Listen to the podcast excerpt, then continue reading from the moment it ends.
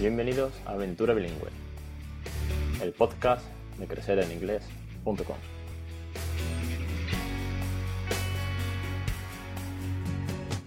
Capítulo número 3 del 16 de junio de 2016. Muy buenas tardes, mi nombre es Alex Perder y esto es Aventura Bilingüe, un podcast sobre bilingüismo para aquellos que precisamente no somos bilingües. Quiero contaros la historia de cómo estoy intentando enseñarle inglés a mi hijo, aun cuando yo no soy bilingüe, yo no soy nativo y de momento solamente tiene 7 meses. Pero hoy os presento a una invitada muy especial que ha conseguido que su hija sea bilingüe. Su hija ya tiene 6 años y habla perfectamente inglés. Para una niña de 6 años creo que es fantástico cómo puede dominar las dos lenguas. Y además ella no es bilingüe, no es nativa. Y bueno, pues a mí me ha servido mucho de inspiración para, para este podcast, para construir el blog. Y es que ha conseguido lo que yo quiero a un futuro. Hoy con todos vosotros pues os presento a Diana San Pedro. Muy buenas tardes y bienvenida. Hola Alex, buenas tardes. ¿Qué tal? Muchas gracias por, estar aquí con nosotros. Y, bueno, antes que nada, preséntate un poco. Ok, pues a ver, me llamo Diana, eh, soy de Gijón. Está viendo todo el mundo. Diana, honey, not now, please. Is, is everyone? Do you want to say something or not? You can if you want. Estoy, mira, yo, a ver, soy una chica de Gijón y tengo una niña de 6 años que se llama también Diana. Y a mí me encantan los idiomas. Hola, soy su hija. me encantan, eh, bueno, me gusta mucho el inglés y a pesar de que yo he estudiado eh, empresariales y luego he hecho económicas, pues de unos años para acá mmm, me he interesado mucho por, por el tema de los idiomas, del bilingüismo y he decidido educar a mi hija en inglés. Cuando nació, pues pensé, voy a educarla en inglés, voy a ver si le sirve eh, escuchándolo desde pequeñita. I can talk. Uh, okay, you can say something. Yes, go ahead. Gente que no te veo en la radio que da igual, pero no te veo lo que estoy hablando. Okay, go and sit down here now. Um, bueno, cuéntanos, Cuéntanos, Diana, eh, ¿por, qué, ¿por qué decidiste que tu hija tenía que hablar en inglés? ¿Por qué quisiste hacerla bilingüe si tú no eres nativa? Es uno que bueno, a lo mejor la audiencia no conoce y es que eh, Diana San Pedro no es nativa, no, no tiene, no viene, no procede de, de, Reino Unido ni de Estados Unidos, y entonces bueno, es el caso de que se nos plantean muchos padres que bueno, no, no somos bilingües, o de principio no, no somos o no son bilingües, y sin embargo pues eh, como comentamos en el capítulo anterior, hay esa preocupación, hay ese interés y eh, terminas educando a tu hija en inglés. ¿Cómo, cómo surge eso? Pues eh, cuando yo estaba embarazada de Diana, yo estaba viviendo en Inglaterra. Y mm, solía ir a playgroups, que son pues grupos donde se reúnen papás con niños pequeños o gente embarazada. Hey, people, my mom Don't really talk with me in English. He's talking Spanish. So she sometimes talking English with me, but I say some something by so. Posiblemente sea el mejor ejemplo y todo resumido en una sola frase. Bueno, pues sí, aquí está el ejemplo. Yo veía que los, los niños de allá, en Inglaterra, veía niños pequeñitos que hablaban a lo mejor con su padre en un idioma, con su madre en otro, porque allí pues quizás hay más familias eh, multilingües, ¿no? Con, y pensé, oye, pues tú lo que le dices a un niño lo, termina repitiendo, eh, porque es el momento, es un bebé, es un niño pequeñito. Dije, me dije, a mí como me gusta y él, se me da bien el inglés, ¿por qué no? Voy a probar desde que Diana sea bebé hablar inglés, a ver qué pasa, a ver si lo va, lo va cogiendo. Entonces surgió un poco la idea allí, estaba metida en el ambiente, con el idioma, estaba en, en un país de habla inglesa y, y me animé. Y bueno, ahí surgió la idea. Muy bien, muy bien. La verdad, bueno, eh, el misterio se, ha desvelado pronto porque hemos comprobado que efectivamente sí que habla inglés en una velocidad tremenda. Es fantástico que con seis años domine, domine el idioma, que para ella es natural, claro, que es donde está la gracia, que no tenga que, empezar desde cero con una cierta edad y que sea una traba, sino que sea natural y, cómodo, sencillo y desde pequeñitos, ¿no? Me parece fantástico. Bueno, una cosa que sí os, os, quería comentar de Diana, que bueno, va a estar aquí con nosotros y nos va a ir contando en muchos programas pues todo, todo este mundillo del bilingüismo, su, su experiencia, su, su, propio feedback con, con su hija y, y, cómo ha conocido a otros padres. Pero una cosa muy, muy interesante que me llamó la atención cuando empecé a buscar ah, sobre este tema y encontré foros, encontré algunos blogs de algunos padres, es que eh, por regla general en casi todos terminaba eh, nombrando a Diana San Pedro y un libro que había escrito ella. dije, eh, espérate, espérate, esto no lo conozco, estoy empezando, no tengo mucha idea del mundillo, pero aquí hay un libro que se llama Baby English, cómo ser tu, que tu hijo sea bilingüe. Y, y, bueno, resulta que es que Diana ha escrito un libro sobre, sobre todo su proceso. Cuéntanos un poco, Diana. Bueno, pues eh, mira, cuando Diana era un bebé, yo solía escribir un, un blog sobre maternidad y sobre educación bilingüe. Uh -huh. then, then you can speak, okay? Then you just can start. All right. Eh, lo que pasa que, bueno, yo estaba ahí recopilando mucha información sobre el proceso porque, claro, yo no soy nativa en inglés y me faltaban palabras, tenía dudas y yo decía, uff, esto voy a, ir, voy ir expresándolo aquí, voy a ir escribiéndolo y en el blog pues me servía mucho para, para continuar con, con, aquello, bueno, esta, esta aventura bilingüe, ¿no? Como llamas tú al podcast, que es que es, la, es, es una manera muy buena de definirlo, ¿no? En, en, esto en lo que estamos los padres no nativos. Sí, la verdad es que sí, me siento un poco identificado en eso, ¿no? El blog me ha servido de inspiración para que sea una constante y la aventura bilingüe salió porque me di cuenta que lo ponía mucho en los artículos. Iba escribiendo y decía, esto es una aventura. Y yo decía, bueno, joder, pues mira, no es mal título. Al fin y al cabo, es, es una iniciativa que lo vives así, ¿no? Un poco a la aventura, de qué tal. Efectivamente, porque es algo que lo que no hay mucha gente antes que tú que lo haga, es algo nuevo, entonces no deja de ser algo, pues, una aventura. Y pues el blog lo, lo, terminé dejando, pero yo seguía escribiendo sobre el tema y me di cuenta de que no encontraba excesiva información para, para, hacer lo que yo estaba haciendo. Y pensé, esto lo tengo que poner en un libro porque seguramente hay más padres, más personas como yo interesadas en este tema y todo esto que estoy recopilando pues lo pueden utilizar en un futuro. Y ahí empecé las dudas, las dudas que iba resolviendo, eh, mucho, mucho vocabulario, expresiones del día a día que se utilizan con un, con un niño pequeño, con un bebé, que aunque tú sepas inglés, puedes tener un nivel de inglés elevado, pero seguramente si no te has visto en esa situación no sabes decir muchas palabras. Sí que es verdad, sí que es verdad que es difícil las expresiones que no salen naturales en español, eh, conjugarlas en inglés, claro, y más cuando no eres nativo. Eh, es eh, una de las dudas que, que, bueno, que cuando empecé, aunque todavía no tengo utilizado tanto vocabulario, sí que, bueno, pues dije, bueno, esto a futuro, ¿cómo, cómo sería, no? Y te encuentras con que es verdad que falta material, sí que hay un montón de páginas para aprender inglés, pero no es inglés eh, con tu hijo del día a día, como tú bien dices. Efectivamente, y aparte también hay libros sobre bilingüismo, hay un montón de libros, pero los libros de bilingüismo normalmente están escritos por personas que están enseñando su idioma, uh -huh. su hijo y su pareja le están enseñando el suyo nativo. Sí. Sus niños logran ser bilingües, pero ninguno de sus padres se ve la tesitura de decir, oye, ¿cómo le digo, por ejemplo, métete la camiseta por dentro?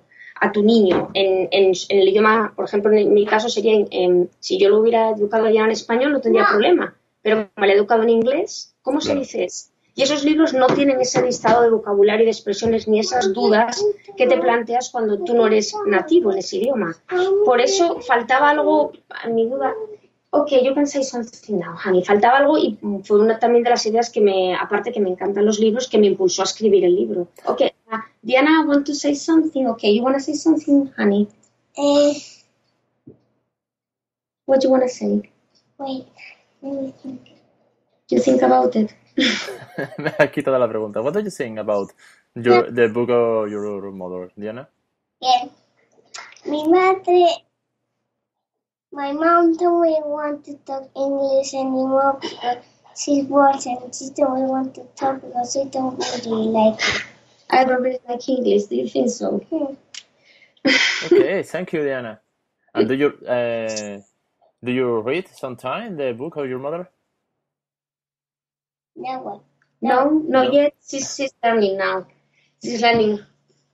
Mm, Diana, por ejemplo, Diana eh, ahora está aprendiendo a leer. Pero bueno, eso ya lo hablaremos en otro, otra más ocasión, porque ahora tiene seis años y está aprendiendo a leer despacito en español y un poquito en inglés también. Ujú. Estoy Gente desconocida que no te ve. ¿Cómo te llamáis entonces?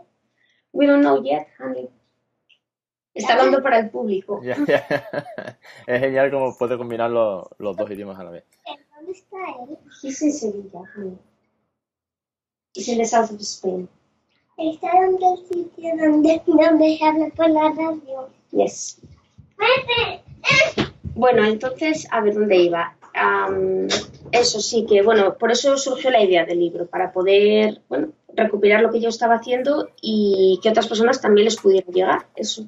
¿Y en qué momento, te pregunto por curiosidad, ¿eh? ¿en qué momento empezaste a escribirlo? ¿Sí? ¿Qué, ¿Qué, edad tenía tu hija para, para orientar un poco a la audiencia? ¿En qué momento, si la idea te surge, eso es comprensible porque, bueno, si tienes la facilidad de escribir o si te gusta escribir un libro y tienes ese reto por delante, pero ¿en qué momento empiezas a recopilar material y empiezas a plasmarlo en el ordenador? Pues yo ella tenía meses, tenía meses, la verdad. Muy eh. temprano entonces. Sí, sí, antes de que tuviera un año. Lo que pasa es que fui muy despacito, fue, fue algo que fui despacio. Y cuando lo estaba recopilando tampoco estaba segura si iba a hacer un libro. Me puse quizás más en serio pues hace dos años, que es cuando ya me puse a reordenarlo todo, a hacer los capítulos, a, editarlo. Hace dos Bueno, aún así, eh, hubieses, hubiese sacado el libro, cosa que me parece fantástico y muy útil. Eh, sí que es verdad que para ti mismo era como una chuleta diaria, si tener esos recursos ahí apuntados para no tener que andar buscando constantemente. Claro, a ver, yo también tuve que buscar porque realmente eh, encontré mucha información también en libros infantiles, eh, preguntando a la gente, eh, o cuando me contaba con algún nativo, con gente que tenía niños pequeños, lo que decían, lo apuntaba. O sea, yo estaba siempre como en investigación, la verdad, porque eh, la verdad es que lo necesitas. Si quieres enseñar un idioma que no es tu idioma nativo, necesitas un trabajo. entonces sí, lo fui, tenía esa chuleta, pero realmente la estaba haciendo, la estaba construyendo prácticamente. Sí, desde cero. Sí, ahí está, sí y hombre, por internet también encuentras cosas, gente que te echa una mano, o sea, no estás, no estás realmente solo, pero bueno, sí que era un tema que yo notaba que no había, no había excesiva, excesiva información, no.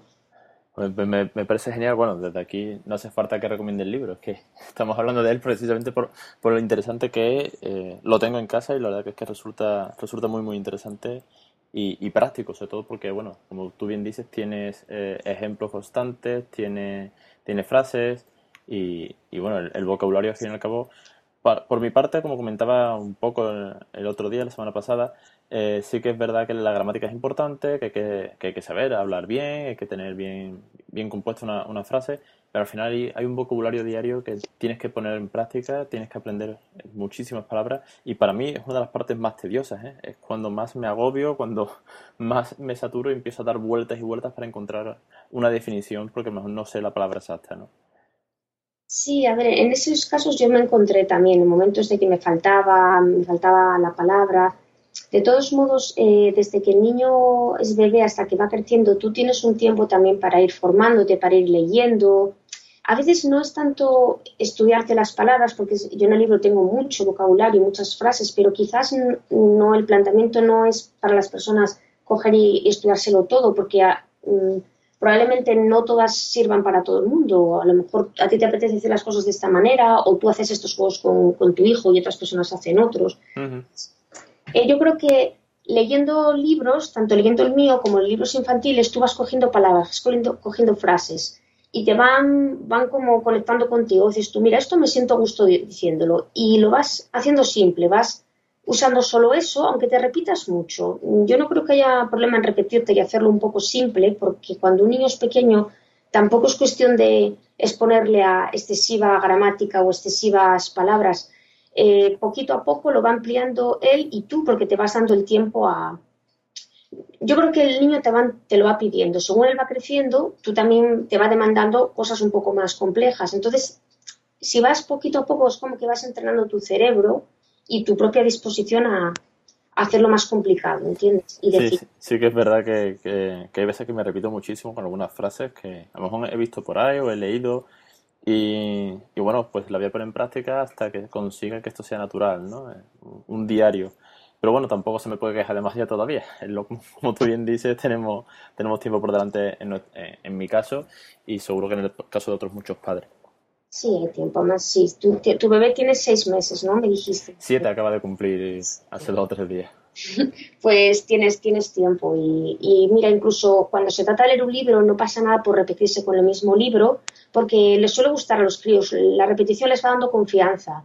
Y la confianza la gana él con el libro, la ganas tú y, así os vais los dos como, sí, esto es un training al final, es un, que lo que al principio es como un poco forzado, al final se convierte en algo natural, aunque uno, a ver, sin olvidar que nosotros no somos padres nativos en, ese idioma, entonces, claro, quizás nunca vaya a ser con la naturalidad de una persona nativa, pero eso no significa que no lo puedas hacer ni disfrutar con ello, ¿entiendes? Al fin y al cabo, eh, lo haces porque quieres y puedes disfrutar, resulta hasta divertido muchas veces y original, ¿no? Entonces le da un toque especial, aunque no sea tan perfecto por decirlo, como pudiera ser de un padre nativo. Tienes que buscar la ventaja que tiene el cómo lo estás haciendo tú, incluso con tus propios fallos o tus dudas. lo tiene. Sí, sí que es verdad. Tengo, tengo un amigo en Alemania que, que habla inglés a una velocidad increíble y está, ha aprendido también alemán en cuestión de, no sé, de un año y pico. Me llama la atención cuando he estado con él, su novia es alemana, entonces hablan, casi siempre hablan en, en inglés cambian al español algunas veces porque ella también está aprendiendo y si no, cambian alemán porque él está aprendiendo alemán. Y es, es divertido, como tú dices, porque lo está haciendo natural, es su día a día, pero bueno, es que es increíble ese cambio y como eh, el tono lo cambia, pero sabes que está de broma en, en cualquier idioma, la verdad que, que es envidia y, y, una de las cosas que me, me hizo plantearme esta, esta aventura, ¿no?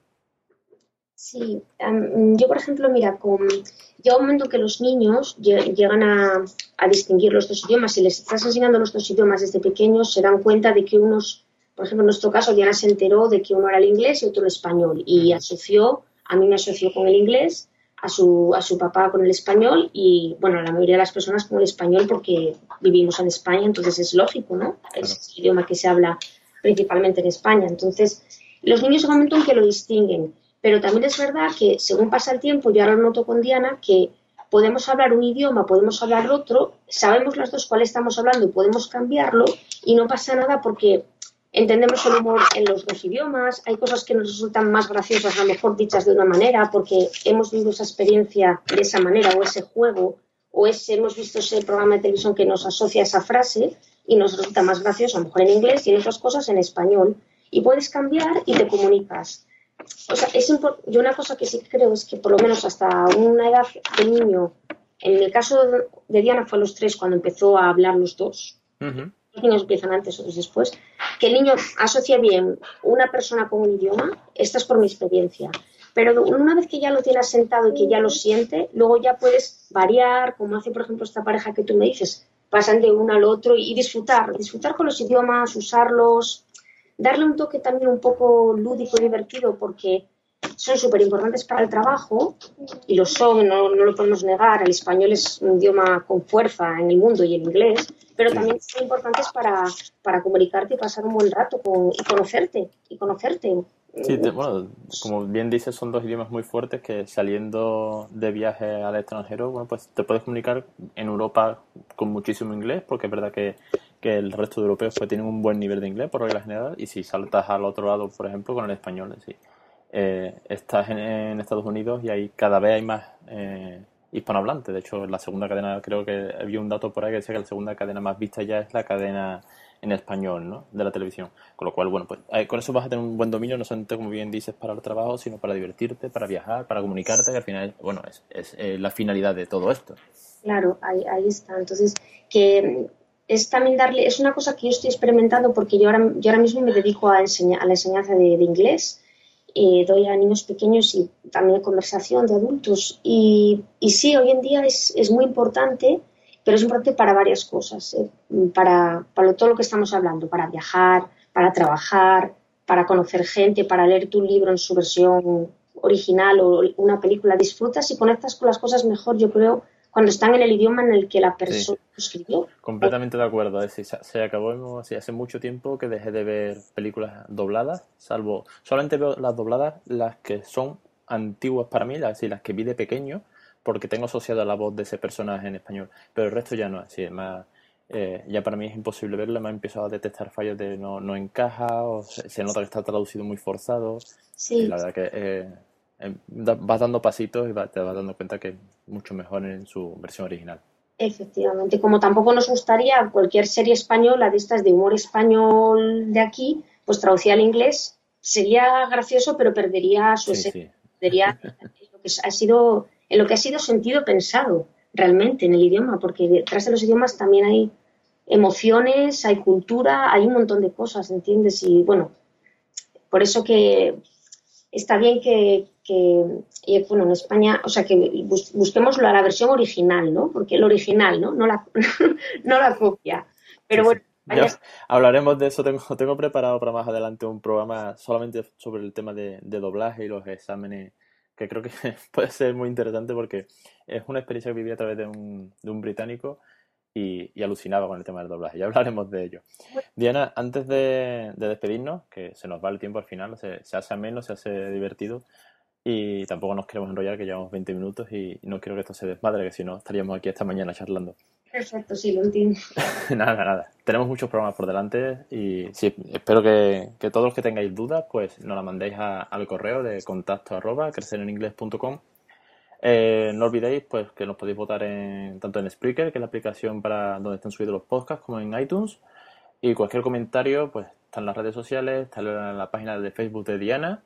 Y bueno, Diana, dímenos antes de, cerrar, muy importante, ¿dónde está disponible tu libro para que lo la audiencia? Vale, pues mira, mi libro está disponible en librerías y centros comerciales por toda España. Eh, también está, en, y bueno, y, en, vamos, en la península y en las, en las islas también está. Eh, está por el, canal eh, en la página de Vaughan, y también por internet en Amazon.es y en varias, bueno, en varias, hay un montón de mm, casa del libro, un montón de librerías que venden por internet. De acuerdo. De todas maneras, lo dejaremos en, el post del blog donde se publique el, el capítulo, dejaremos el enlace a a, los distintos distribuidores online, como puede ser Amazon o Casa del Libro, como bien dice, para, bueno, para todo aquel que, quiera conseguirlo y la verdad que se, se, lo recomiendo encarecidamente.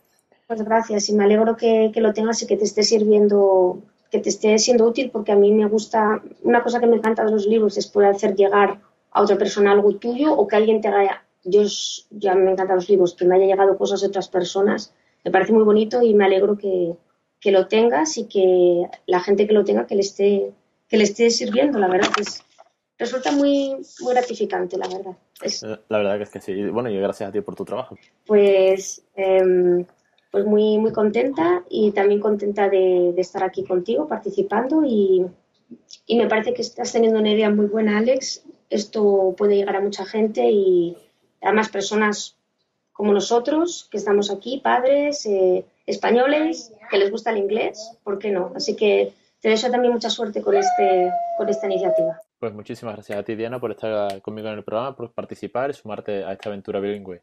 Y nada más, vamos a ir despidiéndonos, que al final se nos va un poco el tiempo, no quería extenderme demasiado. Y muchísimas, muchísimas, muchísimas gracias a todos los que durante estas semanas pues, eh, os habéis puesto en contacto tanto por correo electrónico o por el formulario del blog como por Twitter y las redes sociales. Me ha hecho muchísima ilusión conocer y estar en contacto con otros padres que, están viviendo esta misma aventura, que ya la han vivido, que además me han dado sus consejos y están dispuestos a, participar, algunos de ellos, a, estar aquí y, contar también su caso. Y nada, nada más, eh, nos vemos la semana que viene con un nuevo, un nuevo capítulo. No olvidaros pues que tenéis el podcast tanto en Spreaker como en iTunes, valorarlo y votarlo con 5 estrellas y os espero a todos en crecereninglés.com.